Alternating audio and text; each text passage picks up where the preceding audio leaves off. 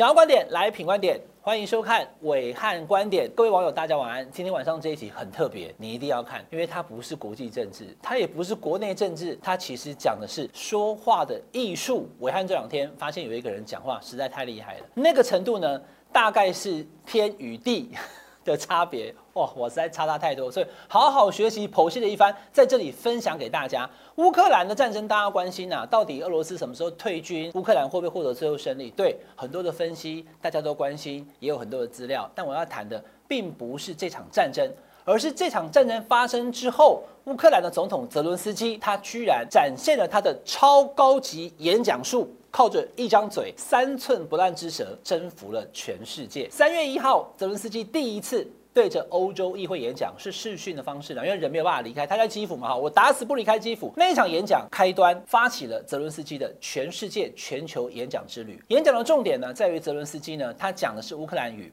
然后有一个德国的翻译官哈，把它翻成英文，一个德国人，一个乌克兰人，然后他用英文去帮他翻译。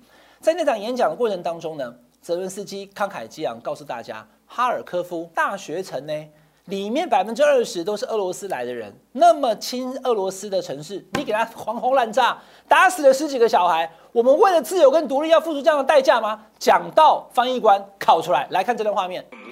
We are fighting just for our land and for our freedom. 翻译官都哭出来啊，这真的很贱，因为翻译官其实就基本上是翻译嘛，哈，但是他听的都难过了。那我后来去看到演讲结束之后，好，你看到在现场那位非常漂亮的议会的议长啊，也就是欧洲议会的议长 Metsola，他站起来鼓掌好几秒钟，有没有？来，这个影片我们来看一下好了，来，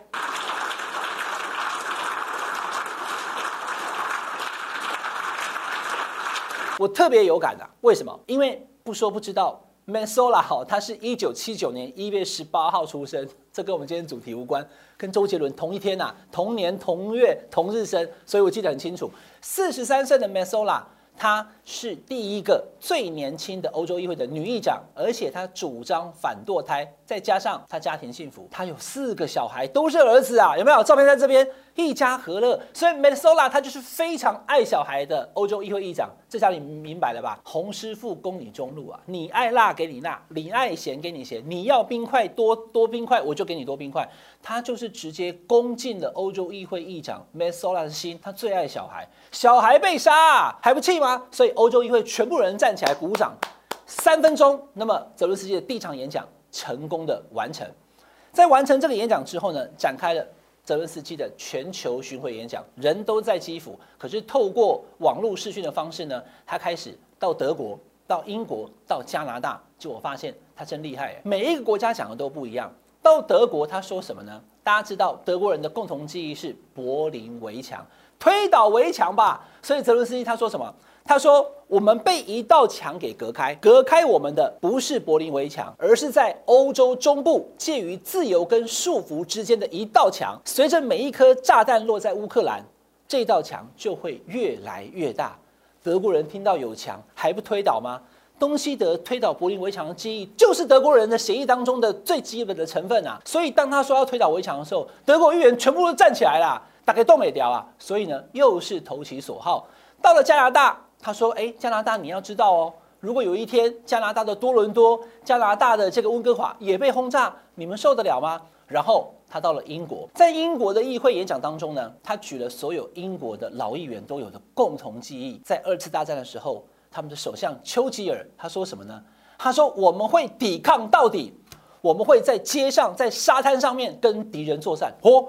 然后呢，英国人最喜欢的就是莎士比亚《哈姆雷特》里面的 “to be or not to be”，他也拿来用。他说什么？他说我们现在是要生存还是要毁灭？这就是现在乌克兰的选择，“to be or not to be”。他又把英国人的生活记忆完全结合在一起了。英国人讲莎翁，讲丘吉尔；德国人就讲柏林围墙。然后泽伦斯基老司机舌灿莲花的他呢，到美国了。美国的国会。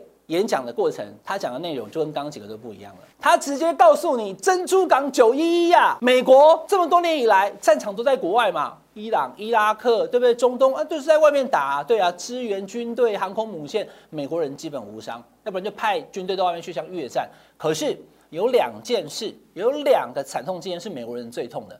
也就是珍珠港跟九一一，是美国本土唯二被攻击的，所以这是美国人的痛中之痛。他在伤口上面撒盐呐，他告诉美国人：你再不来帮乌克兰，有一天打到你美国，你就栽天啦。所以在那个演讲结束以后，有没有？拜登跟国会同时就说好同意啊，又增加了好几百亿去给乌克兰，所以就是洪师傅公中路又有效果了。好，那问题来了，今天为什么我要跟大家谈这一点？因为他真是会讲话，讲到了美国，讲到了珍珠港，讲到了九一一，那是美国人的伤痛嘛，引起美国人的恐惧，这我明白。可是大家知道，日本其实在战争刚发生的时候，就在日本的涩谷，它最热闹的地方，居然发起了乌克兰游行。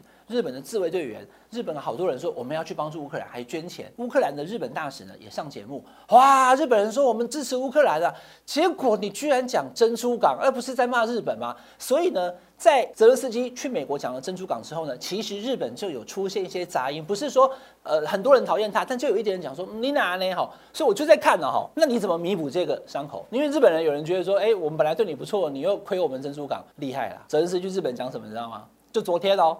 他到日本去讲了两件事。第一个，现在俄罗斯的军队居然要使用生化武器对付我们了。什么生化武器？沙林毒气呀！好，讲这个，台湾的网友讲说，哦，沙林毒气生化什么？没有感觉。但是，就像柏林围墙之于德国人，就像九一一之于美国人一样，沙林毒气日本人可知道了。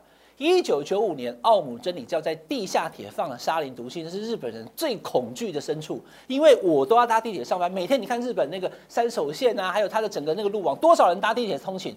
如果有毒气了怎么办伽马戏就是那个沙林毒气，立刻唤醒日本人的记忆。日本的第二个记忆是什么？就是三一一福岛核灾。他说：“你看我们现在的核电厂有没有扎波罗热，马上就被攻击了。而且呢，核能电厂被攻击，如果造成了辐射外泄的话，怎么办呢？多害怕！”日本人听完这两个以后呢，加码还有第三个。